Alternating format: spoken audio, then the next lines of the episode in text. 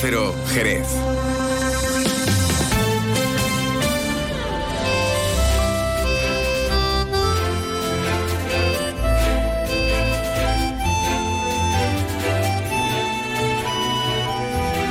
Más de uno, Jerez.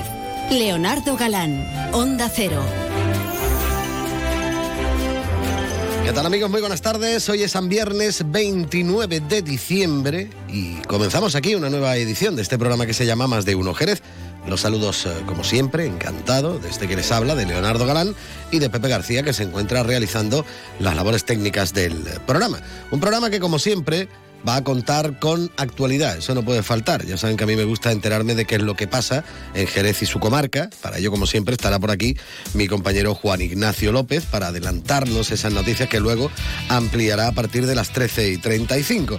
Vamos a charlar también hoy con Miguel Pérez, el secretario general de COAG en la provincia de Cádiz, cómo ha sido el año agrícola. Bueno, yo me lo imagino porque hemos ido contando noticias. No ha ido nada bien. Pero bueno, lo mismo algún cultivo se ha salvado o le ha venido bien esto de que no llueva. Yo lo dudo mucho también, pero bueno, que luego nos lo cuente él, Miguel Pérez. Y bueno, también vamos a hablar hoy con David Carretero, el coordinador de la Oficina de Atención al Socio del Club Nazaret, muy pendientes de los Reyes Magos que están ya preparados allí en el club. Y también vamos a charlar con Almudena Martínez, la presidenta de la Diputación Provincial de Cádiz, también para hacernos balance de año y para ver qué propuestas nos trae de cara al próximo año 2024. De este y mucho más hablaremos aquí en Más de Uno Jerez, un Más de Uno que como siempre va a comenzar mirando los cielos para ver cómo van a estar de cara a las próximas horas y para ello contactamos con la Agencia Estatal de Meteorología. Buenas tardes. Muy buenas tardes. En la provincia de Cádiz tendremos cielo nuboso sin descartar precipitaciones débiles. Las temperaturas subirán alcanzando 19 grados en Algeciras y Jerez de la Frontera, 18 en Cádiz, Arcos de la Frontera y Rota y de cara a mañana seguiremos con intervalos nubosos con temperaturas máximas en descenso, quedándose en cifras de 18 grados en Algeciras, Arcos de la Frontera y Jerez de la Frontera o 17 en Cádiz y Rota. El viento será de poniente, es una información de la Agencia Estatal de Meteorología.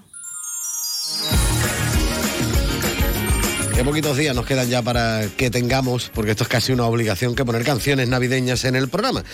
Pero bueno, quedan pocos días, pero todavía quedan algunos, así que aprovecharemos y pondremos cositas que sean un poco diferentes, como este tema de Gisela, este vivir la Navidad. Muy bonito, Pepe, muy bonito.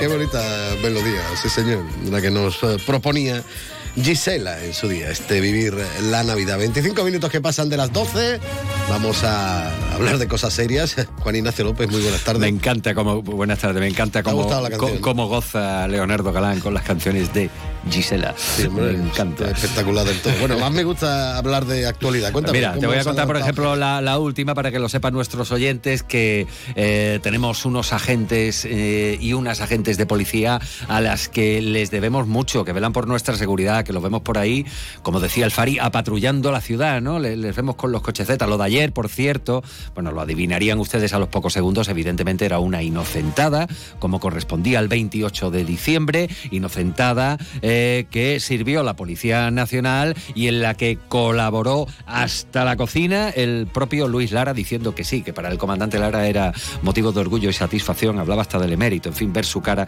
en ra- en los radiopatrullas. Pero hablamos de la policía porque es, es verdad que les tenemos que estar agradecidos. Fíjate, por ejemplo, eh, lo último que nos enteramos y es que eh, han conseguido reanimar a un hombre al que localizaron en parada eh, cardiorrespiratoria aquí en Jerez.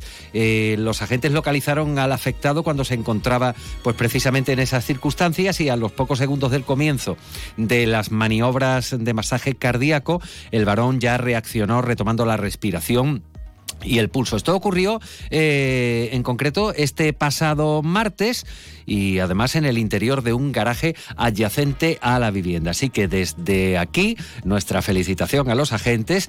Eh, la Policía Nacional eh, hace hincapié en que desde hace décadas la formación en primeros auxilios de todos y todas los y las agentes de la Policía Nacional se considera indispensable en la Escuela Nacional de Policía que está en Ávila, para que lo sepan nuestros oyentes.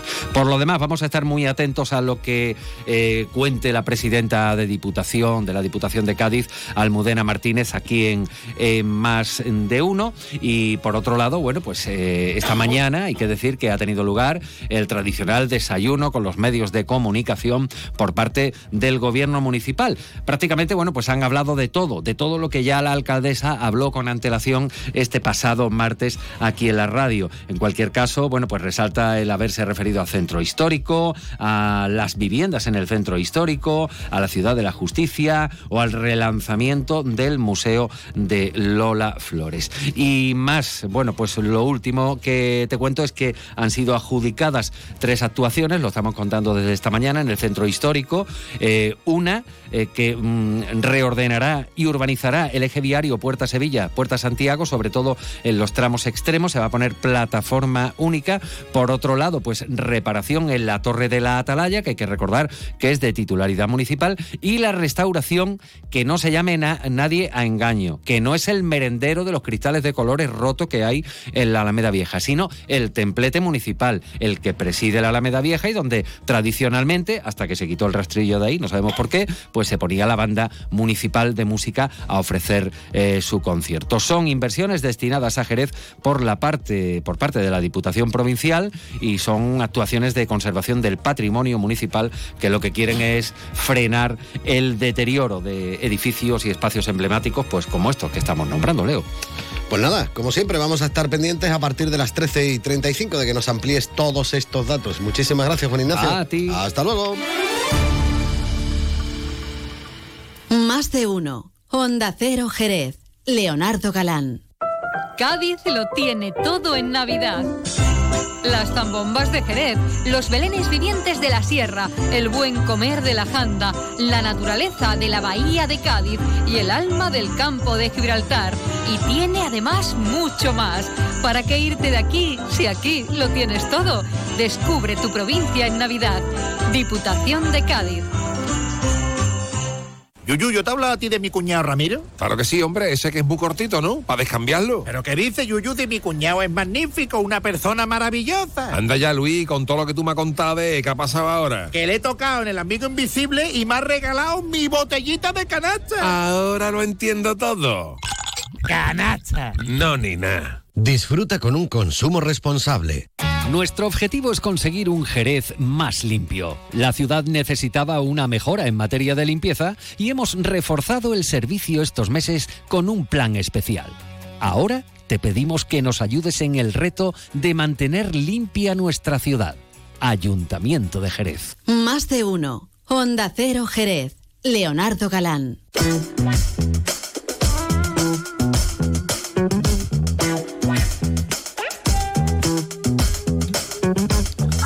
Continuamos, ya lo saben, en la sintonía de Onda Cero Jerez en este 90.3 de la frecuencia modulada en www.ondacero.es y también en su teléfono móvil si se han descargado la aplicación gratuita de Onda Cero. Como yo decía hace un momentito, el día de hoy nos iba a visitar por aquí por los estudios Miguel Pérez, el secretario general de COAG en la provincia de Cádiz. Miguel, muy buenas tardes y bienvenido. Buenas tardes, muchas gracias. Bueno, estamos ya finalizando este año 2023 ¿Lo olvidamos ya del todo o ha tenido algo bueno? No sé, si hablamos de mm, balance.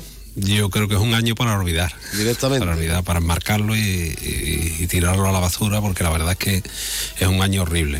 Mm. Eh, peores circunstancias no se han podido dar.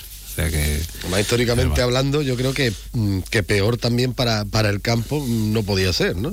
Yo creo que se han dado todas las circunstancias para tener un año negro lo que más conoce la, gente, la opinión pública, es la sequía, que esa la estamos sufriendo todos, desde los ciudadanos hasta los agricultores. Y que, bueno, teníamos la esperanza de que nos viniera un otoño con agua, a ver si cambiaba un poquito la dinámica y se rompía ese ciclo que tenemos ahora mismo en lo harto, ya es el cuarto año pero no ha sido así. Se nos ha ido noviembre, diciembre con apenas unos 100 litros de media, algo más de 100 litros de media en la provincia y en esta fecha tenían que haber caído aproximadamente unos 300 para tener un año normal. No hablamos de recargar los embalses, ni tener agua disponible, ni tener un año extraordinario. Y a eso hay que sumarle, bueno, las políticas agrarias, la entrada de una nueva PAC que es dañina para la provincia, para la provincia, las bajadas de producción en todo, en todos los casos, no tenemos ninguna noticia buena y la verdad que es un año pues muy malo, muy malo, hay que calificarlo como tal. Y frente a esta maldad de años, a ver, las administraciones hacen su trabajo y juegan su papel y echan un cable o, más bien todo lo contrario? En, dos ámbitos. Primero, cuando echan un cable pensamos en las ayudas. La, verdad es que la, lo primero, honestamente hay que decir que ni el Estado ni las comunidades autónomas, en este caso la Junta de Andalucía, tienen recursos para paliar un problema tan grave como hay en el campo pueden ayudar a, que pasemos este trance y en algunos casos puntualmente están sacando algunas ayudas por sequía, por la guerra de Ucrania, anteriormente por el COVID, pero no hay no hay presupuesto para tal, pero son muy escasas para sectores muy concretos y no hay una ayuda generalizada ni una exención de impuestos potente que alivie que alivie el campo. Y en el otro ámbito, en donde siguen apretando como si nada, es en la aplicación de los requisitos administrativos que se le pide a los agricultores, ya sean cobrantes de la PAC, beneficiarios de la PAC o no que cada vez está agobiando más al sector. Yo digo así de broma que los agricultores van a tener que, necesitar como mínimo un administrativo pegado para llevar la explotación. Se le va a pedir el cuaderno digital, se le va a pedir eh, toda la trazabilidad, planes de abonado, planes de, de, regadío, todo certificado por un técnico habilitado. O sea, una maraña y una carga administrativa que está, yo creo que en algunos casos expulsando a agricultores. En el caso de agricultores que tienen cierta edad, si en el medio urbano tenemos una brecha digital importante, en el medio rural es todavía más acentuada. Y hace mucha gente que se, que, se, que esté valorando abandonar la explotación cuando las exigencias sean de, este calibre. Bueno, eh, ahí jugáis un papel importante las organizaciones agrarias, ¿no? Porque sois las que en definitiva prestáis ese tipo de servicios para para por lo menos un poco paliar ¿no? ese déficit que nos encontramos en la agricultura y en el campo. ¿no? Para nosotros es un reto que todavía no sabemos cómo vamos a atender. O sea, nosotros creemos que no tenemos capacidad, las tres organizaciones agrarias y cooperativas, para atender a todo, a todo el mundo. Y entre otras cosas es que faltan técnicos. Tenemos que tener técnicos habilitados con, con una formación específica para el tema, por ejemplo, del cuaderno de campo y no hay técnicos disponibles que puedan firmar esa especie de receta o certificar lo, que el agricultor compra, trata, abona o, riega. No hay técnicos habilitados, o sea, es una cuestión de número, de cantidad, no solamente de querer y, poder, es que no, es posible, no es posible. Y bueno, es un reto que, que nosotros estamos dispuestos para nuestros afiliados a asumir, pero sin duda, por una parte va a significar un sobreesfuerzo para la organización y también para los agricultores. O sea, una carga más y un coste más que van, que van a tener los agricultores. ¿Y, el tema este de los técnicos, de dónde se sacan esos técnicos? Pues son peritos, eh, ingenieros técnicos, pero que necesitan una formación y ahora mismo están inscritos en el registro correspondiente y ahora mismo la disponibilidad es muy escasa y la, la administración, que es la que tiene que proponer los cursos y sacarlos eh, públicamente para que haya más técnicos disponibles, pues no lo está haciendo. O sea, estamos un poco descabalgados, ¿no? Y cuando llegue el momento de, por ejemplo, tener el cuaderno digital, vamos a tener problemas de no tener los recursos humanos disponibles para atender la- las necesidades del campo. Mira que podría ser un nicho de empleo interesante, ¿no? Claro.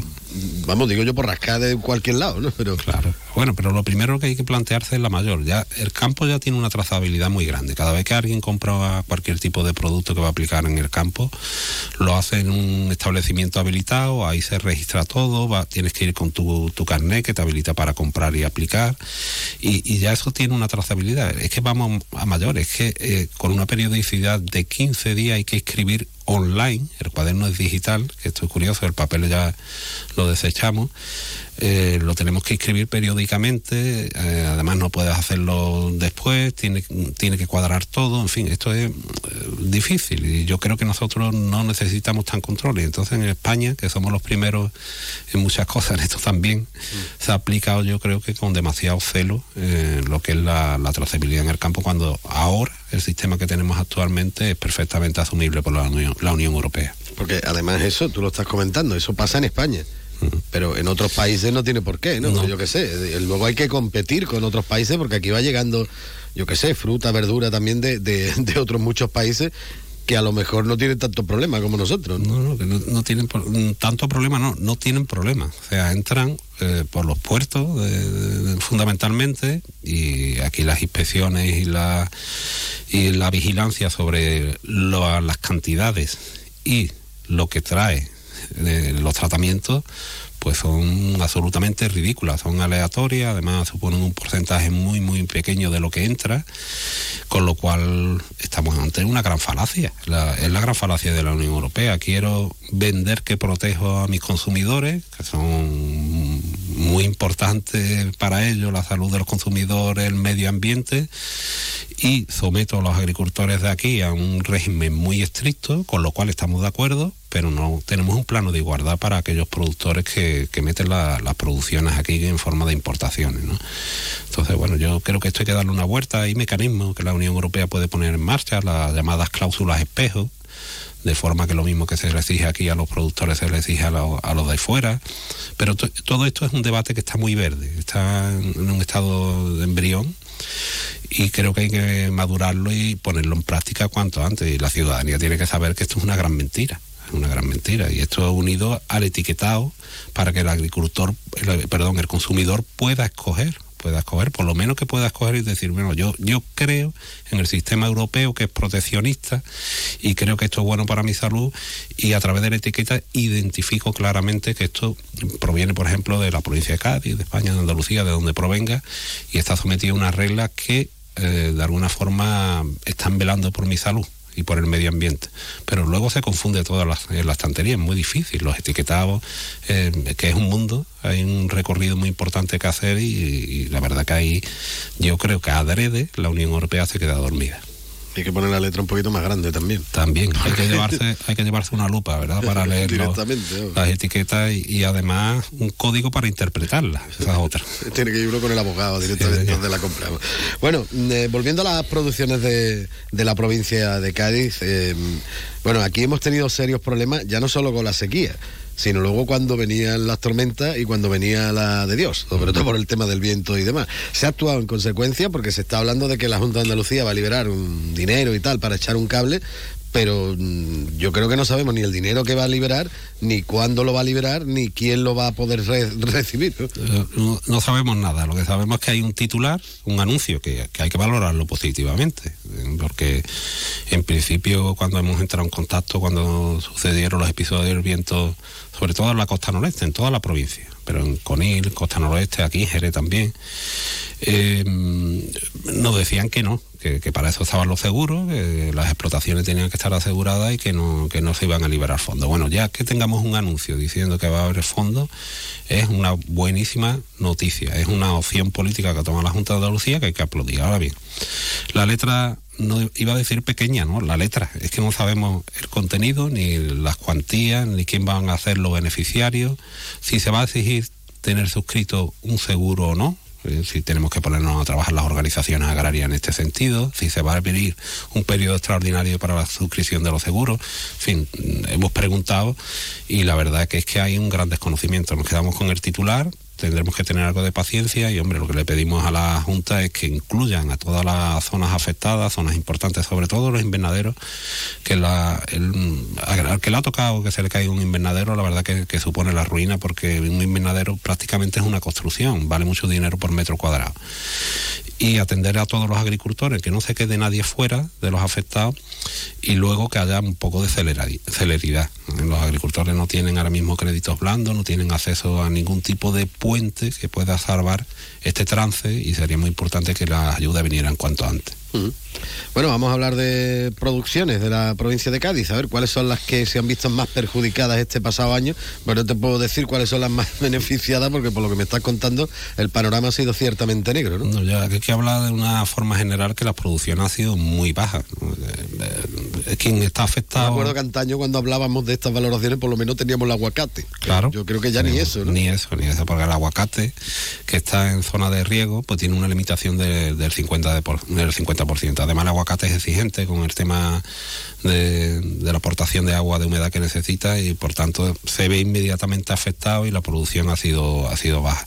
Eh, el olivar, que eh, pintaba más o menos bien, tuvo dos golpes de calor muy, muy importantes a principios de primavera, luego en mayo también, y las producciones han venido a baja. El viñedo, pues eh, tenemos producción, una producción históricamente baja también. Es verdad que en estos dos últimos sectores nos ha acompañado el precio, el viñedo de Jerez y el olivar, pero que nadie se crea que el agricultor se está poniendo rico. Es que cuando sube el precio baja muchísimo la, la producción y la ecuación también funciona al contrario. Cuando hay mucha producción baja, baja el precio, con lo cual a esto hay que añadirle que tenemos unos altísimos costes de producción, que esto es un tema transversal para todos los, cultivos y para la ganadería. El resumen es que eh, en secano, por estar en secano, tenemos una producción muy baja y en regadío, a pesar de que hemos tenido parte del agua disponible, pues tenemos una limitación que hace que, que por una parte tengamos bajas producciones y por otra parte se hayan abandonado algunos cultivos, por ejemplo el maíz, en algunos casos el algodón, que son históricos aquí, que son tradicionales, porque son más eficientes de agua y el agricultor ha tenido que adaptarse a la disponibilidad de la dotación que le, que le pertenece. Uh -huh. Bueno. La ganadería, la ganadería sí. muy afectada, sobre todo la, la que trabaja en extensivo. Eh, claro, todo el tema de pasto y demás han tenido claro. que aportar ellos eh, el la pienso, alimentación. Es la ecuación misma de siempre, pero también la que está estabulada con el encarecimiento de los piensos, que no concuerda con, no tiene proporcionalidad con eh, con la bajada del precio de los cereales. Curioso, cuando suben los piensos, eh, o sea, cuando suben los cereales, suben los piensos. No... Es, es parecido a lo que pasa con el gasoil y la gasolina. Muchas veces... Eh, va al barril, pero sube va al barril, precio. eso, y nos encontramos... Bueno, ¿por, qué? ¿por qué no funciona de una forma automática y rápida? Pues con el pienso está ocurriendo lo mismo. O sea, se ha instalado en unos precios más altos de lo que debiera respecto de lo que de lo que está costando a, a lo que se está vendiendo el, cereal. ¿no? Con lo cual la ganadería es uno de los grandes afectados. Y el otro día mandamos una nota respecto, por ejemplo, del caprino que se está cobrando mmm, a precios de hace más de 25 años. O sea, la nota hablaba, hablábamos en pesetas de las mil pesetas kilo, que son los 6 euros actuales, con lo cual estamos hablando de unos precios ridículos con el transcurso del coste de la vida, los costes de producción, no tiene sentido trabajar a ese precio. Mm. Bueno, la verdad es que, como decíamos al principio, casi se puede decir que este año es un año para, para olvidar en el campo. Esperemos que, que, el año que viene, el año que está a punto de comenzar, eh, sea, sea mejor. No sé, vosotros cómo, cómo lo planteáis, cómo, cómo lo veis, cómo mmm, preveéis que pueda venir la cosa. Yo, hombre, lo primero. Bueno, lo que no puede uno adivinar cómo va a estar tiempo, pero. Claro, eso no está en nuestras manos. Yo creo que menos mal que no está en nuestras manos. Y, lo segundo, hombre, yo creo que hay que hacer un, planteamiento general sobre la agricultura y establecer qué modelo quiere la administración que predomine en el campo. Y aquí hay un modelo que está muy amenazado, que es la explotación familiar agraria, que es mmm, mayoritario en el campo andaluz, que es el típico autónomo, que tiene su hectárea, que depende exclusivamente del campo. Ese modelo es el que está en riesgo Ese modelo está en riesgo por, porque la rentabilidad es muy escasa, porque además le están apretando administrativamente, porque le bajan las ayudas. Entonces ese modelo no está siendo priorizado por parte de, la, de las administraciones. Y es muy importante que, a pesar de que estamos en un mercado libre y que, que la agricultura como cualquier otra actividad debe funcionar per se, también es verdad que está- hablamos de alimentación y tenemos que diseñar un modelo que asegure una soberanía alimentaria, alimentos de calidad disponibles a un precio adecuado y yo creo que hay que hacer un planteamiento general desde las administraciones, desde la Junta, el Estado y la Unión Europea. Y lo que nosotros estamos notando es que el sentido de las políticas agrarias va en contra de esto que, que queremos defender, ¿no? Y, se está abonando el campo para que entre los fondos de inversión, para que haya un cambio de modelo fundamental en la zona. Todo lo vemos cuando vamos por la carretera, vemos esos olivares que eh, el día anterior no había nada, una tierra de yerma, y de buenas a primeras vemos un mar de olivos súper intensivos. Son economías también muy ligadas a, a ese, a esa filosofía extractiva. Vengo a esta zona, aplico el fondo de inversión aquí. Cuando deja de ser rentable, creo poco empleo. Es muy importante porque son siempre cultivos mecanizables. Creo poco empleo, y cuando yo lo tengo más o menos amortizado, me llevo el dinero, lo me lo llevo a otro lado. Me deslocalizo, con lo cual estamos expulsando de alguna forma a través del incremento del precio de la tierra, del uso de los recursos de agua. Estamos de alguna forma apretándole, acorralando a ese modelo productivo del típico autónomo que, que es el que predomina en la provincia y en el resto de Andalucía. Bueno, pues nada, que queríamos hacer un pequeño balance de, de este año, ver un poquito así de cara al año que viene las previsiones que podemos contar. Miguel Pérez, yo agradecerte como siempre que hayas dedicado unos minutos a estar con nosotros aquí en la sintonía de Onda Cero y esperemos de verdad que el año que viene sea un gran año para el campo de nuestra provincia. Muchísimas gracias. Gracias a vosotros, como siempre.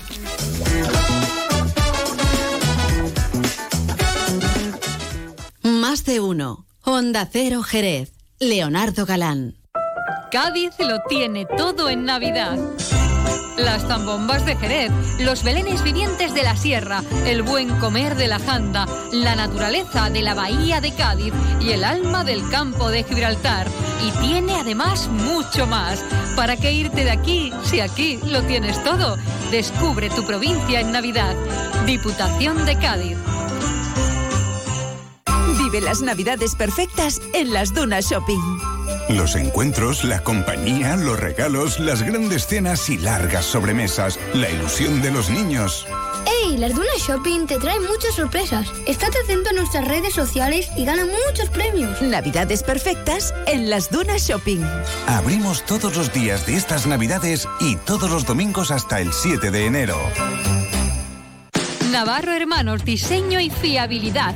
Navarro Hermanos, tu concesionario oficial Yamaha. Yamaha y Navarro Hermanos te ofrecen una magnífica oportunidad. ¿Sabes qué es el UAC Go? Navarro Hermanos te lo explica. Financiación a tu medida. Descuentos y promociones en toda su gama. Aprovecha la entrega. Es inmediata. Dale tu toque personal con la boutique de Navarro Hermanos. Estamos en Avenida Europa número 30, junto al almacenito. Yamaha y Navarro Hermanos, la pareja perfecta. Navarro Hermanos y Yamaha, la mejor garantía. Cádiz lo tiene todo en Navidad. Las zambombas de Jerez, los belenes vivientes de la sierra, el buen comer de la janda, la naturaleza de la bahía de Cádiz y el alma del campo de Gibraltar. Y tiene además mucho más.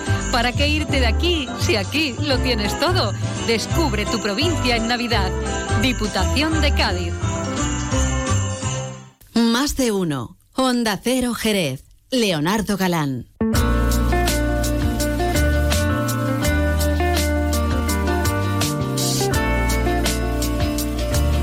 Continuamos en la sintonía de Onda Cero, aquí en el 90.3 de la frecuencia modulada en más de uno.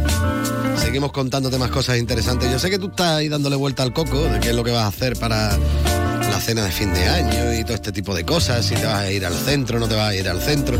Pero yo siempre te recomiendo lo mismo, que ante la duda te vayas al Club Nazaret. Bueno, yo no sé si allí vamos a poder comernos las uvas, me imagino que no, pero bueno, no sé. Le preguntamos a David Carretero, que lo tenemos al otro lado del hilo telefónico.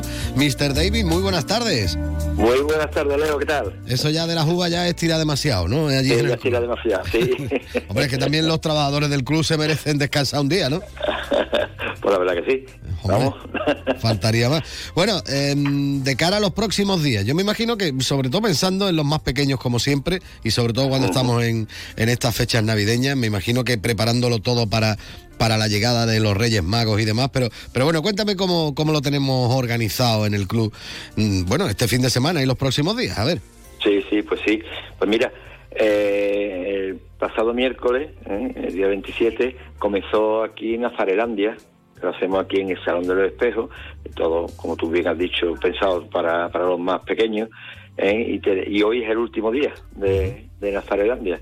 Eh, bueno, han- hemos tenido ahí, bueno, tenemos atracciones de todo tipo, eh, nevadas, eh, el salón está repleto, hay, hay desde colchoneta, eh, camas elásticas, eliminador, eh, talleres, un, un sinfín de, de actividades donde, bueno, de donde lo- los más pequeños pues se lo pasan en grande durante todas la- las tardes. Y además Y que no están al aire libre, ¿no? No están al aire libre, está eh, al aire libre en, lo- en la nevada, porque hay una nevada también. Y, y la verdad que se, se lo están pasando en grande, se lo están pasando en grande.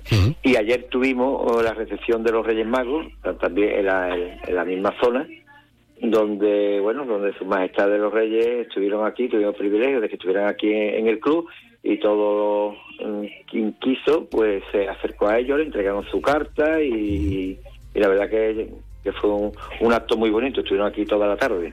Ajá, sí, señor. ¿Y qué más cositas tenemos por ahí que, que vayamos a hacer de Bueno, cara tam- al fin de semana y, también, y demás? también estamos, bueno, el fin de semana, eh, bueno, como siempre, nada más que ven- venir al club ya es todo, todo un lujo, todo un privilegio, ¿eh? un disfrute. Eh, el sí, anuncio ya que el día 31, el domingo, el club cierra a las 8 de, de la tarde. Perfecto. Y el día 1, el día 1 está cerrado. ¿eh? Uno de los pocos días que tanto el 25 como el 1 son los días que está cerrado el club. Y bueno, estamos también mm, preparando ya la venida de, de nuevo, otra vez, de Su Majestad de los Reyes Magos de Oriente el día el día 6 de enero. ¿Eh? Que el día 6 de enero, pues bueno, pues estarán aquí toda la mañana con, con nosotros, eh, vendrán vendrán con, con todo su equipo a caballo, desde la zona de hípica hasta llegar aquí a, a la adoración, aquí la- en el Belén que está en el matrimonial, y luego irán a la terraza donde estará montado el trono y allí ellos hablarán para, para todos los asistentes y, y bueno, y habrá un sorteo de regalos y eso también. Sí, señor, ¿no? Para que no falte absolutamente de nada. Y como decías tú, el hecho de acercarse al club ya es un auténtico regalo. Y, y bueno, muchos podrían pensar, oye, mira, pues de cara al año que viene, el regalo va a ser que nos vamos a apuntar Club Nazaret. Sería un bonito Pues claro, regalo, ¿no? Es un regalo precioso, la verdad que sí, ¿eh? Es un gran regalo, ese sería un gran regalo. Hombre, y, y lo mejor que pero- pueden hacer es acercarse por allí, preguntar, darse una vueltecita, ¿no? Eso es, eso es. Eh, Por aquí le informamos de todo, eh, damos un paseo por aquí por las instalaciones y todas las dudas que tengan, pues bueno, pues se solventan. Bueno, pues nada, que como cada viernes queríamos darnos nuestra vueltecita por el Club Nazaret. David, como siempre, muchísimas gracias y que tengas una muy feliz entrada de año. Igualmente, feliz año nuevo para todos los oyentes. Hasta luego.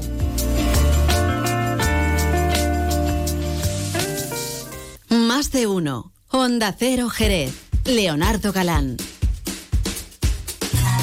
Seis minutos y llegaremos a la una en punto de la tarde. Comentar brevemente una cuestión y es que Facua, Consumidores en Acción, ha realizado en el mes de diciembre un nuevo seguimiento sobre la evolución de casi un millar de precios de alimentos afectados por la rebaja del IVA en ocho grandes cadenas de distribución. Bueno, el caso es que más de la mitad de los precios analizados, el 53%, han subido con respecto al que tenían a principios de año, una vez aplicada la bajada del impuesto. Según el Real Decreto Ley por el que está vigente esa rebaja, ninguno de estos eh, productos podría haber subido de precio salvo que se produzcan incrementos de costes. Faco advierte de que la ausencia de controles por parte del gobierno ha hecho realmente ineficaz la medida, por lo que insta a ponerlos en marcha de una vez y emprender actuaciones sancionadoras contra fabricantes y empresas de distribución que estén saltándose la congelación de márgenes impuesta por dicha normativa. Siguen subiendo los precios de absolutamente todo. Lo que no sube es la calidad musical de este programa porque ya ha llegado al nivel top 10. Esta canción hay que ponerla, obviamente, una vez al año mínimo. La de Last Christmas de los One. Eh, y con ellos vamos a llegar a la una. Después de las noticias de ámbito nacional e internacional y las regionales, nosotros seguiremos porque tenemos que entrevistar a la presidenta de Diputación. No te vayas.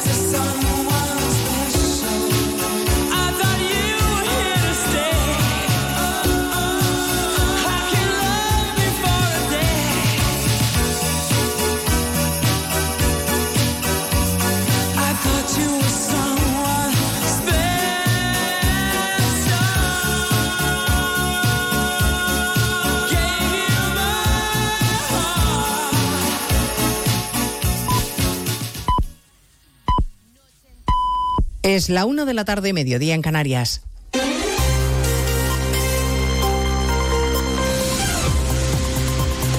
Noticias en Onda Cero. Buenas tardes, les avanzamos a esta hora algunos de los asuntos de los que vamos a hablar con detalle a partir de las 12 en Noticias Mediodía, empezando por supuesto a esta hora en el Palacio de la Zarzuela, donde van a jurar sus cargos los afectados por la remodelación del gobierno obligada por la marcha de Nadia Calviño al Banco Europeo de Inversiones. Carlos Campo, hasta ahora secretario general del Tesoro y persona de la cuerda de Calviño, se pone al frente de Economía. María Jesús Montero asciende a vicepresidenta primera y mantiene la cartera de Hacienda. Y José Luis Escriba no sube de rango, pero suma la a la transformación digital la responsabilidad de la función pública. A lo largo del día se va a producir el traspaso de carteras una vez que hayan jurado sus cargos ante el rey Francisco Paniagua. Pues ya ha quedado remodelado el gobierno con la promesa que acaban de hacer en la zarzuela y la publicación hoy de los reales decretos de nombramiento. María Jesús Montero, ministra de Hacienda, ya la vicepresidenta primera del gobierno, al salir Nadia Calviño, ha prometido también el nuevo ministro de Economía, Carlos Cuerpo, ha prometido también el ministro Javier Escribá, a la subir nuevas competencias, como decías, como ministro de Transformación Digital y de la Función Pública.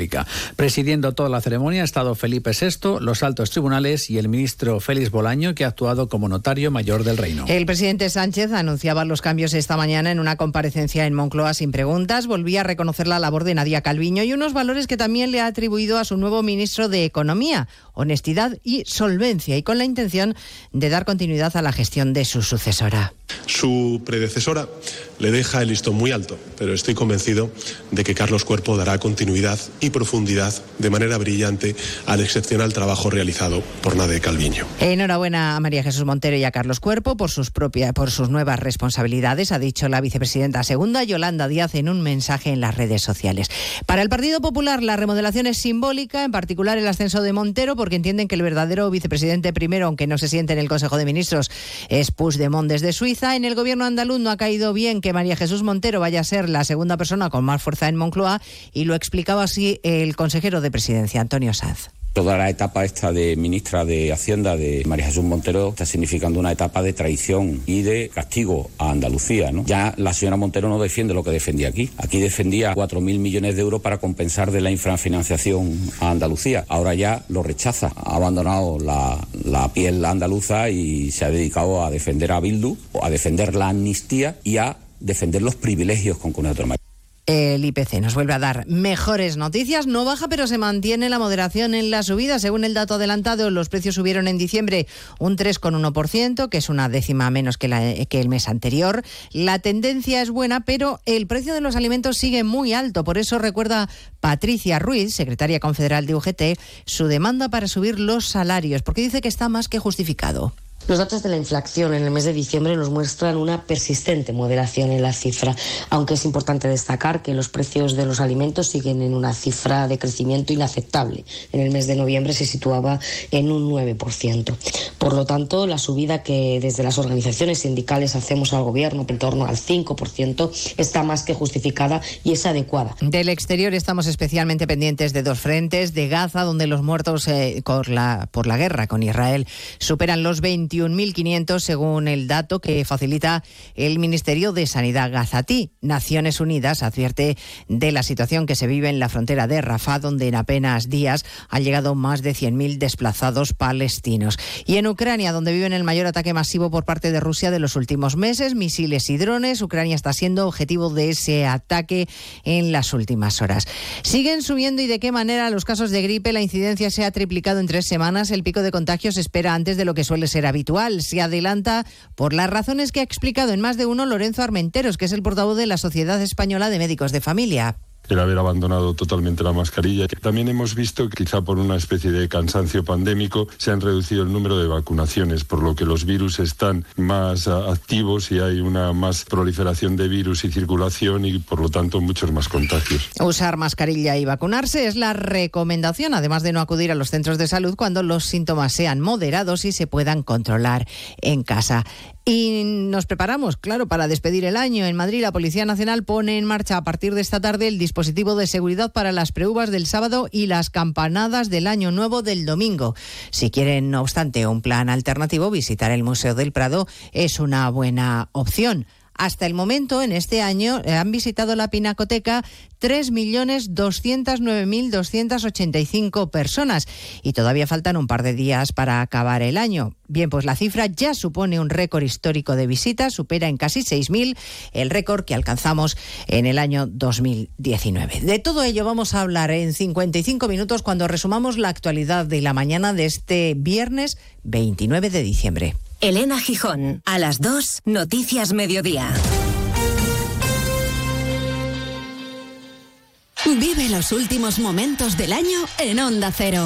El domingo a las 7 de la tarde repasaremos los acontecimientos deportivos más importantes del año con Alfredo Martínez. A las 9 de la noche, La vida sigue. Juan Diego Guerrero te contará las noticias y los hechos más relevantes del año. Y desde las 11, música para la Nochevieja. Fernando Mejía te acompañará con los mejores temas para hacerte vivir una Nochevieja especial. Y conectaremos con las campanadas de la Puerta del Sol para tomar las uvas con Cristina Y Alberto Chicote. Empieza 2024 en la mejor compañía. Empieza el año con Onda Cero. Te mereces esta radio. Onda Cero, tu radio.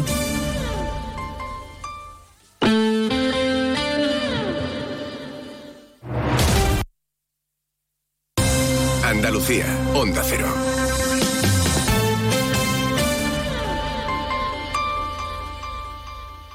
Termina el año en verde con los Social Energy Green Days. Llévate 200 euros en tu batería virtual con Quiroluz. Con seguro todo riesgo incluido los dos primeros años y grandes descuentos con hasta 25 años de garantía en todas nuestras instalaciones de primeras marcas. Pide tu cita al 955 44 11 11 o socialenergy.es. La revolución solar es Social Energy. ¿Necesitas que tu balsa y todo el sistema de riegos estén limpios y como nuevos? ¿Necesitas oxigenar y descompactar tu suelo? ¿O quizás aumentar la producción y ahorrar costes? Instala en tu finca las nanoburbujas tecnológicas más pequeñas y eficaces del mercado. Ponte en contacto con Biosabor Nature. Tenemos los conocimientos necesarios para adaptar esa tecnología a las necesidades precisas de tu cultivo. Sobre todo, Onda Cero Andalucía.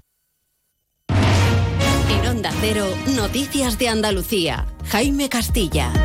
Buenas tardes, hacemos hasta ahora un repaso de la actualidad de Andalucía de este viernes 29 de diciembre, día en el que el PSOE ha registrado en el Parlamento una solicitud de comparecencia de la consejera de Salud para explicar la situación de la sanidad andaluza y las últimas dimisiones de altos cargos de la Consejería y del Servicio Andaluz de Salud. La consejera Catalina García responde por su parte que no piensa dejar el cargo y da por cerrada la crisis de las dimisiones. Además, ha vuelto a hacer una llamada al uso de la mascarilla y a la vacunación ante el aumento de infecciones respiratorias derivadas de la gripe y del COVID. Mientras tanto, la comunidad se prepara para despedir este año 2023 en un fin de semana en el que la DGT prevé casi un millón de desplazamientos por las carreteras andaluzas y en el que los hoteleros andaluces esperan una ocupación cercana al 61% de media en sus establecimientos, una ocupación que en grandes ciudades o destinos de interior sube por encima del 80%. En Chiclana, la Nochevieja va a complicarse por la huelga de taxis convocada para el 31 de diciembre y el 1 de enero. Onda Cero Cádiz, Jaime Álvarez. Sí, también están convocados a la huelga el día 5 y el día 6 de enero si no cambia la situación. La convocan por la creación de 10 nuevas licencias en el municipio que se sumarían a las 5 adjudicadas recientemente. Dicen que este incremento provocaría una situación inviable económicamente para los taxistas. Sobre transportes, el PP malagueño muestra su malestar por la reunión entre el secretario general de los socialistas de Málaga y el ministro de Transportes para hablar de la situación de las conexiones ferroviarias, cuando el ministro tiene bloqueado al presidente de la Diputación, Onda Cero Málaga, José Manuel Velasco.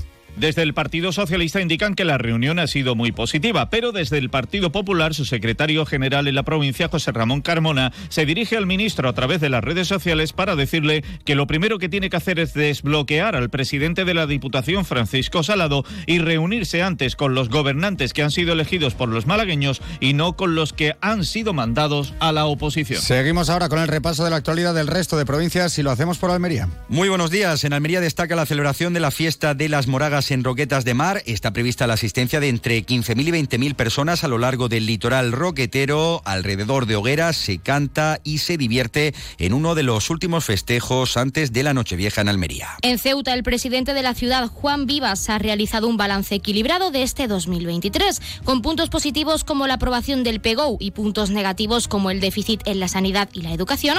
Asegura que la ciudad podrá perseverar de cara al nuevo año. En Córdoba, los habitantes de las comarcas de los Pedroches y el Guadiato están llamados a concentrarse esta tarde en Pozo Blanco, convocados por la plataforma Unidos por el Agua para reclamar una vez más la apertura de una mesa de diálogo que aborde de forma definitiva el problema de abastecimiento de agua en el norte de la provincia. En Huelva, las organizaciones agrarias piden al Gobierno de manera urgente la cesión de derechos de agua procedente del embalse portugués de Alqueva. Asegura que de momento siguen sin tener respuesta y que esta situación es la que podría evitar el colapso en la agricultura de Huelva en esta misma campaña de frutos rojos que acaba de comenzar.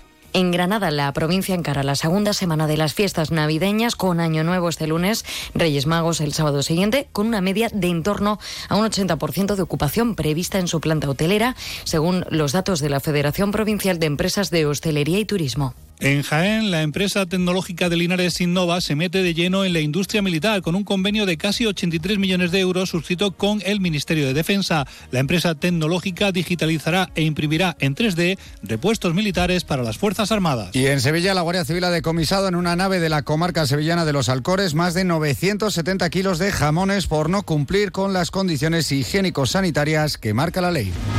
Más noticias de Andalucía a las 2 menos 10 aquí en Onda Cero.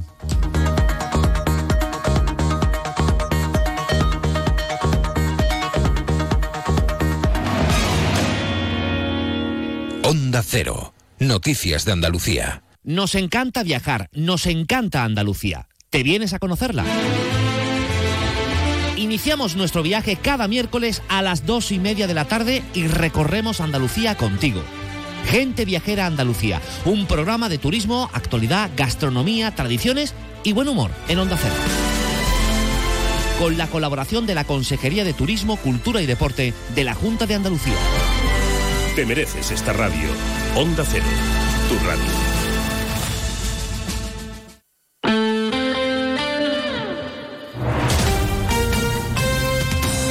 .3 FM.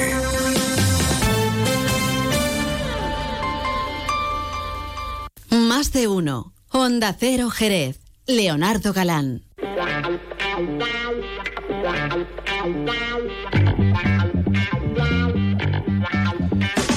Vamos a continuar, por supuesto, en la sintonía de Onda Cero Jerez en este 90.3 de la frecuencia modulada. Ya saben que también nos pueden escuchar en www.ondacero.es y directamente en su teléfono móvil si se han descargado la aplicación gratuita de Onda Cero. Seguimos en más de uno y seguimos contándote muchas más cosas interesantes. Como te decíamos en la presentación del programa, hoy vamos a charlar un ratito con la presidenta de la Diputación Provincial de Cádiz para hacer balance de este año que está a punto de finalizar. Bueno, precisamente el que va a hablar con la presidenta de la Diputación Provincial es nuestro compañero de Onda Cero Cádiz, Jaime Álvarez. Pues me van a permitir que nos colemos un ratito en sus hogares a los oyentes de Onda Cero Cádiz, Onda Cero Jerez, Onda Cero Algeciras y Onda Cero Rota.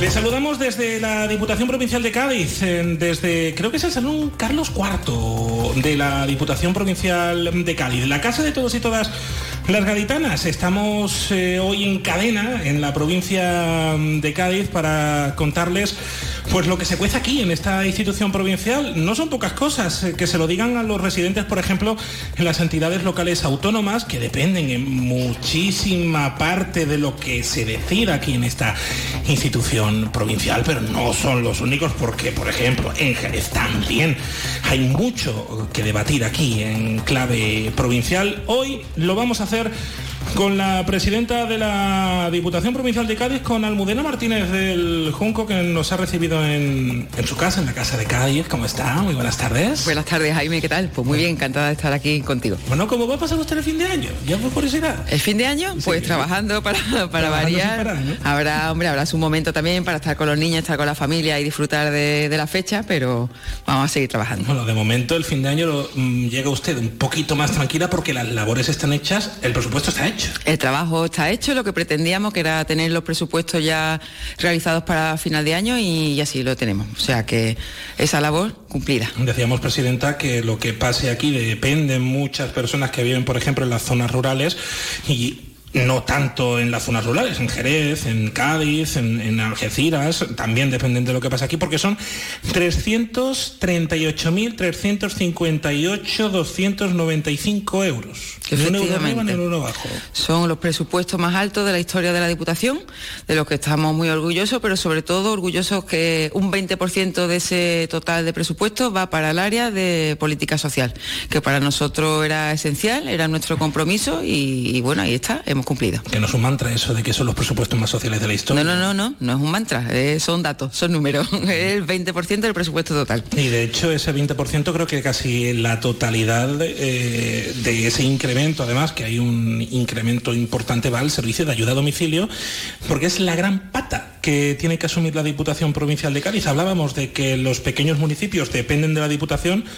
Y es que la Diputación, el servicio de ayuda a domicilio de las pequeñas localidades, depende de vosotros. Efectivamente, dijimos desde el principio y de hecho le pusimos al título, digamos, al nombre del área de política social, añadimos el de dependencia. Creemos que la dependencia es algo esencial, que necesitaba de mucha ayuda de, de la Administración, de esta Diputación, y tanto, bueno, pues los 12.000 dependientes de la provincia como también el servicio de ayuda, que además en su mayoría es empleo femenino. Eh, lo que se ha hecho es incrementar la hora de, de este servicio y bueno, mm, por supuesto, ni que decir que para la zona rural, para los pequeños municipios, es muy difícil sostener este servicio y por tanto teníamos que estar ahí. De hecho, mm, de muchas de las visitas que hemos realizado en este tiempo, uno de los temas que siempre se sacan por parte de los ayuntamientos, pues es el ayuda a domicilio. Claro, porque es un coste que asumen municipios grandes con dificultades, pero lo asumen en Jerez, en Algeciras, en Cádiz, pero en Setenil de las Bodegas, Torreláquime, Trebujena, claro, Trebujena, tienen presupuestos más ajustados. Es un presupuesto que tienen muy ajustado, que tienen, mm, digamos, mucho, bueno, la- eh, más en el caso de la zona rural, ¿no? Que tienen un presupuesto muy, muy ajustado para el número de habitantes que tienen. Pero efectivamente poco pueden hacer con ese presupuesto, ¿no? Por prestar ese servicio. Ujú, Unos presupuestos que no solamente, como decimos, aunque la gran protagonista sea el área social, no son los únicos, porque os habéis eh, preocupado muy mucho, además de intentar trasladar este mensaje, son los presupuestos de los sectores primarios. Sí, tenemos, como sabes, el plan del sector primario. Dijimos desde el principio que considerábamos que el sector primario, la agricultura, la ganadería, la pesca, eh, parte del ADN de la provincia y además es un sector que está muy castigado pues por los elevados costes de producción, por el reparto de la PAC, por los efectos que está teniendo la sequía en la provincia y que por tanto necesitaba la ayuda de, de la Diputación. No es una competencia directa de la Diputación, Eso le iba a decir, Presidenta, porque ni servicios sociales, ni la agricultura, ni eso son competencias directas de la Diputación. No es competencia directa de la Diputación, pero la Diputación tiene que ser una administración directa a los gaditanos. Y entonces entendemos que todo lo que podamos aportar, todo lo que podamos apoyar y colaborar con, con los gaditanos y con estos sectores que están más desfavorecidos, pues lo vamos a hacer. Y por eso, como le decía, pues hemos llevado a cabo una serie de, mm, de reuniones con, con este sector, con todo el sector. Es la primera vez que la Diputación de Cádiz se reúne con todo el sector primario. Y bueno, fruto de ese diálogo directo con todo el sector, pues hemos elaborado este plan. Un plan que además de ir destinado pues a, a los costes de producción, al gasto corriente, también tenemos muy presente a las nuevas generaciones, a ese relevo generacional, los jóvenes de menos de 40 años y por supuesto a la mujer rural, que creo que, que tenemos que estar apoyando. A decir usted, lleva unos días desde que usted llegó al cargo eh, recorriéndose, aparte de los municipios de, de la provincia, muy especialmente en la zona rural de la provincia de Cádiz, donde las realidades son totalmente distintas a las que podemos vivir aquí en, en la bahía de Cádiz o en la campiña. Pues sí, la zona rural sabe que la, pues la más castigada, digamos, esa zona rural, esas gelas, esas barriadas rurales. eh, hemos apostado por estas entidades locales, por la zona rural que entendemos que es la más necesitada y la que supone la Diputación eh, un balón de oxígeno totalmente necesario. Y como estaba comentando antes, eh, tienen un presupuesto muy corto para el número de habitantes que tienen. Por ejemplo, el- este lunes ha sido la última entidad local que hemos visitado. Estuvimos en Estella del Marqués, en la zona rural de Jerez, y nos comentaba su alcalde que bueno, que tiene 1.200, algo más de 1.200 habitantes y con un presupuesto muy corto para prestar los servicios y para, para dotar de todo lo necesario ¿no? a una entidad local con ese número de habitantes. Pues para ello es necesaria la actuación de, de la Diputación. Por ello tenemos un plan de impulso a los ayuntamientos, tenemos eh, las iniciato- unas iniciativas innovadora, ¿no? que es el, eh, la formación digital en las poblaciones de menos de 20.000 habitantes, eh, el programa de nómadas mm, digitales, en fin, que es una apuesta decidida porque lo entendemos necesario por parte de, la, de este gobierno, de la Diputación, por la zona rural. Claro, Presidenta, pero no solamente está la Sela de Jerez, hay dos municipios más que hay elas. Una es Zahara de los, De los atunes. Atunes, eh, Facinas y Taivilla, en el campo de Gibraltar. Eh, las selas de Jerez poco o nada tienen que ver nada en absoluto. con las selas de, de Barbate y de, y de Tarifa, ¿verdad? Efectivamente, sabes que tenemos unas comarcas que son muy diferentes y como diferentes son, diferentes son sus necesidades. Eh, también con Taivilla, con Facinas, con Zara de los Atunes, los tenemos previstos en otra serie de proyectos como puede ser pues esta lucha contra los efectos de la sequía que vamos a llevar a cabo otra de las cosas que no es competencia también de la Diputación pero que también vamos a estar ahí complementando. Y es pues por esa lucha contra los efectos de la sequía que vamos a sacar dos, dos líneas digamos de ayuda. Una para mm, para aquellas depuradoras que necesitan ser ampliadas o mejoradas y que por parte del Estado, de la comunidad autónoma, no se ha tenido como una obra de interés, pues nosotros mm, contribuir ahí para hacer esa serie de mejoras, esa serie de ampliaciones y también en otros municipios pues para la pérdida de agua en las redes. Presidenta, habla usted de no son las competencias de la Diputación Provincial de Cádiz. En el caso de la sequía, por ejemplo, el- creo que el 30% de las competencias en agua son de la Junta. Eh, tengo entendido que la relación es bastante buena con la Junta de Andalucía por parte de esta institución, pero la mayoría son del Gobierno de España. Sí, es una pena porque llevamos ya muchísimo tiempo que, bueno, los efectos de la sequía no eran tantos, pero que estábamos avisando y que se tenían que haber hecho una serie de, previsiones para que no llegáramos a este punto.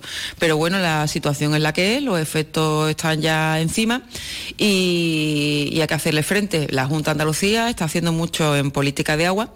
Por ejemplo, estas redes, o sea, esto lo que se está poniendo para evitar esas pérdidas de agua en redes, esas mejoras de las depuradoras que, como digo, pues vamos a complementar desde parte de, o sea, por la parte de Diputación para mm, que lleguen los efectos de estas medidas al resto de poblaciones. Presidenta, hablamos de empleo, el gran tema, creo que el monotema de la, de la provincia de Cádiz, unas políticas de empleo que son realmente importantes. La Diputación ha ido tomando parte en los últimos años eh, con diferentes planes provinciales, el, in- el Implan Invierte, que creaba muchísimo empleo local, va a seguir adelante, pero eh, hay dos programas nuevos, uno de ellos que es realmente interesante, el Dipo Innova Plus. El Dipo Innova Plus es un plan que esencialmente lo que miramos es que es optimizar los recursos de la Diputación, que cada céntimo que se gaste que vaya destinado mm, realmente a un fin que provoque pues un beneficio a la parte pues socioeconómica del desarrollo de la provincia y sobre todo que tenga un componente de innovación que conlleve algo nuevo. Eh, siempre hemos dicho que lo que funcionaba lo íbamos a mantener y lo que no, pues había que mejorarlo o cambiarlo. El Invierte funciona. Efectivamente. Y metemos otros planes que, que, bueno, que vemos que necesitaba la provincia y que es necesario para, para crear empleo, para la formación y para todo lo que sea desarrollo económico. Como por ejemplo el plan de impulso a ayuntamientos, dos millones de euros. Dos millones de euros para aquellos ayuntamientos más necesitados de la provincia, que hemos visto que tienen una serie de proyectos y que Diputación pues, puede estar ahí para ayudarles y para colaborar y que noten estos ayuntamientos el apoyo de la Diputación. O el plan de capacitación de competencias digitales, que lo decíamos También antes. para la zona rural y para los pueblos menores de 20.000 habitantes, porque siempre decimos que la digitalización no es una opción, sino que es una necesidad, es necesario para avanzar mm, que, se cuente con esas capacidades. También estamos muy por la labor de la formación, que creemos que es esencial, eh, una formación también cualificada pues atendiendo a la, a la potencia ¿no? que es la provincia de Cádiz en ciertos sectores, como es el naval, como es el aeronáutico, y yo creo que tenemos que hacer por favorecer que nuestros jóvenes se puedan quedar aquí, que los inversores de fuera inviertan en una provincia que está especializada en determinados sectores y que en definitiva pues queremos más empleo y, y mayor economía. El Cádiz Investment Hub es el gran eje que va a utilizar la Diputación de cara a atraer a esos posibles inversores. Terreno hay y formación tenemos en la Te- universidad. Terreno hay, formación tenemos, tenemos los mejores profesionales, tenemos una posición geoestratégica fantástica y eso es lo que hemos estado vendiendo. Lo hemos vendido, lo hemos presentado junto con la Confederación de Empresarios, tanto en Madrid como en Londres. Y bueno, yo creo que esta oficina pues, puede ser un pistoletazo de salida a, un incremento de la inversión en la provincia. Queremos vender nuestra provincia y dejar claro a todo el mundo que hay que invertir aquí en Cádiz que le damos seguridad, que le damos empleo cualificado, que le damos formación y, bueno, y, la posición también que ocupa Cádiz, ¿no? Entre Europa y África, que yo creo que es esencial y que le viene muy bien a cualquier inversor de fuera. Presidenta, el Plan Provincial de Obras y Servicios va a contar con 4,2 millones de euros en el próximo bienio de, años, eh, 7,6 para el Dipu Inver y eh, precisamente con el Dipu Inver eh, desde el Gobierno provincial habéis sido críticos con el anterior gobierno, criticando y además lo calificabais muy directamente, pésima gestión. Pésima gestión, yo creo que ah, si hay mucho presupuesto, pero después no se ejecuta, pues no sirve para nada. Nosotros, desde luego, hemos realizado unos presupuestos que sean realistas y que sean ejecutables, porque, como le digo, por muy elevado que sea el número, si después no va destinado a donde tiene que ir, pues ¿para qué estamos, no? Yo creo que necesitamos una gestión útil, una gestión eficaz y eficiente y que bueno esas ganas de optimizar los recursos como por ejemplo en este plan Innova Plus que lo que queremos hacer es que cada céntimo de los gaditanos porque no olvidemos que este dinero es de los gaditanos vaya efectivamente a las necesidades que tienen los gaditanos El plan corresponsables. Sí. Usted cuando llegó a, a la presidencia de la Diputación, escuchamos en no pocas ocasiones hablar de la necesidad de hacer políticas de igualdad efectivas y reales. Una y otra vez le escuchábamos y este es el instrumento que va a utilizar la Diputación en este año. Sí, queríamos incidir mucho en lo que es la política de mujer, además de la lucha contra la violencia de género, todas las políticas que sean de, de igualdad, de esta lucha por la igualdad entre hombres y mujeres. El plan corresponsable se va a poner en marcha también, ya lo hemos anunciado en este balance que hicimos hace pocos días.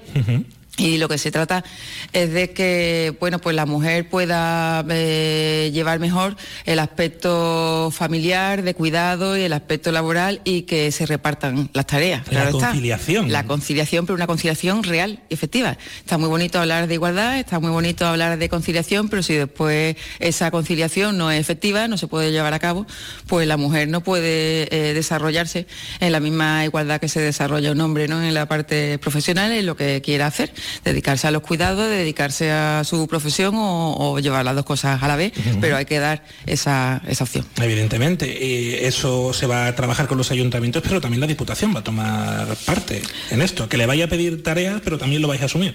Bueno, por supuesto, para eso estamos, eh, para permitir que la mujer tenga, como digo, más tiempo disponible y, y vamos a estar encima porque queremos que, esa- que esas políticas de igualdad sean de verdad, sean reales. En los próximos años, en este próximo año, le van a hacer seguramente muchas preguntas, pero una de ellas será cómo está la salud del pacto de gobierno con la línea 100%. Pues está de salud muy, muy requete bien. Llevamos A pesar, este de lo, a pesar tiempo... de lo que diga el PSOE. A pesar de lo que diga el PSOE y a pesar de, de los pesares del PSOE. Nos llevamos bien, llevamos buena sintonía, respeto y sobre todo pues compañerismo. Eh, son personas con las que en el día a día es muy fácil eh, trabajar, eh, tienen una gestión solvente y bueno, yo lo que diría al PSOE es que, que hay una deuda histórica con la línea de la Concepción, sabemos cuál es su situación, cuáles son sus indicadores socioeconómicos y que forman parte de la provincia y también necesita a la Diputación.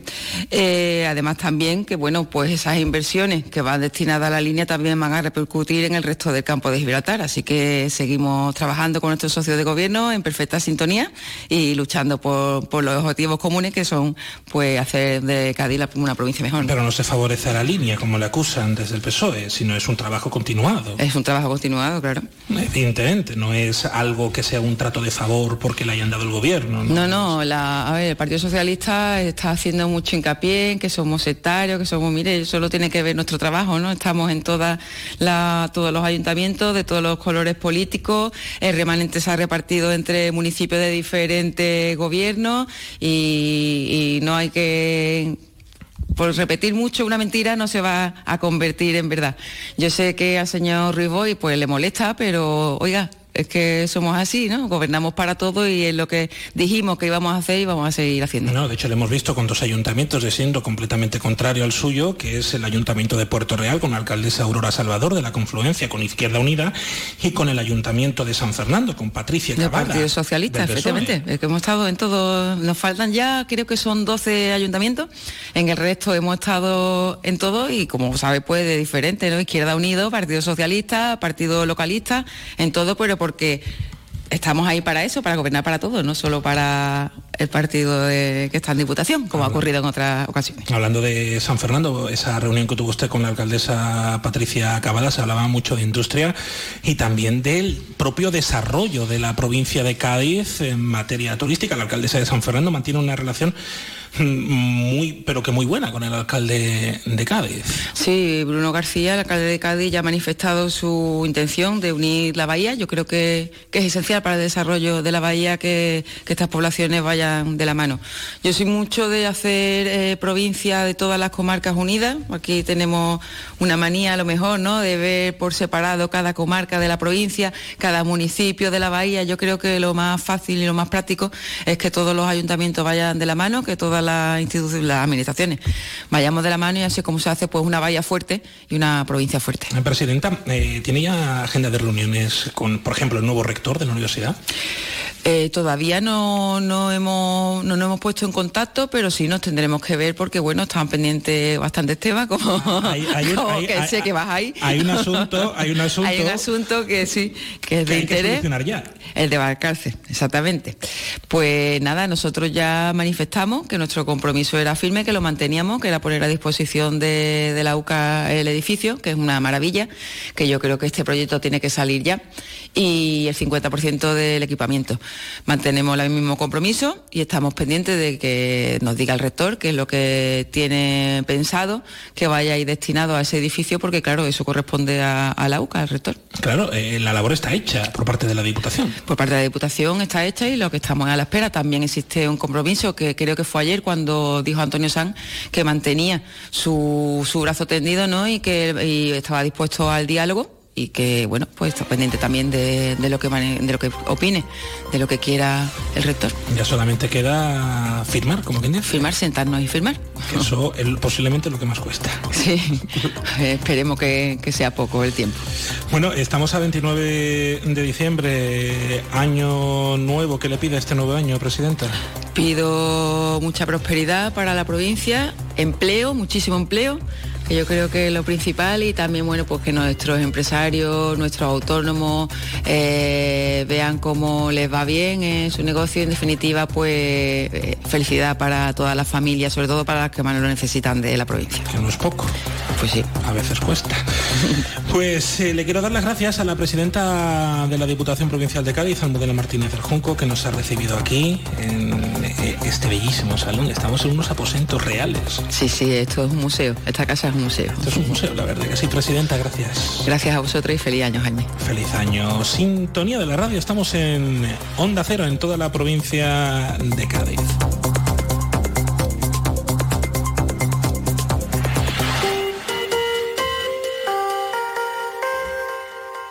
Más de uno. Honda Cero Jerez. Leonardo Galán.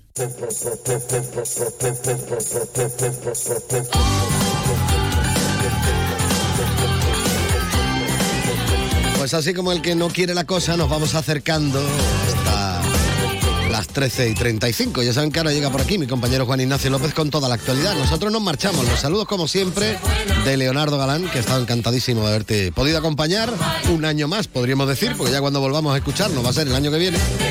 También los saludos de Pepe García, que estaba ahí en los mandos técnicos.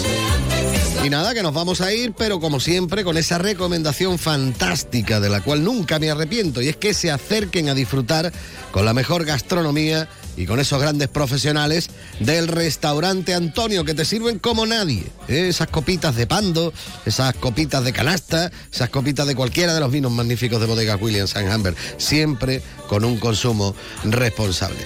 Nos vamos, que tengan una muy feliz entrada de año. Adiós.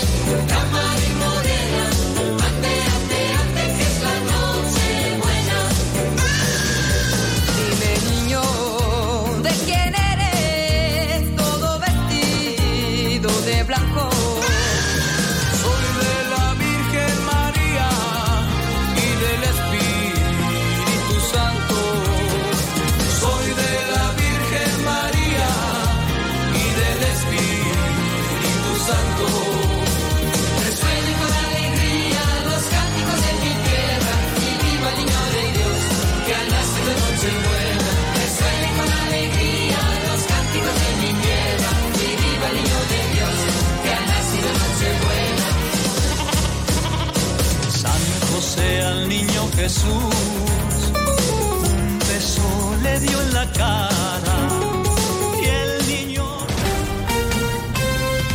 90.3 FM.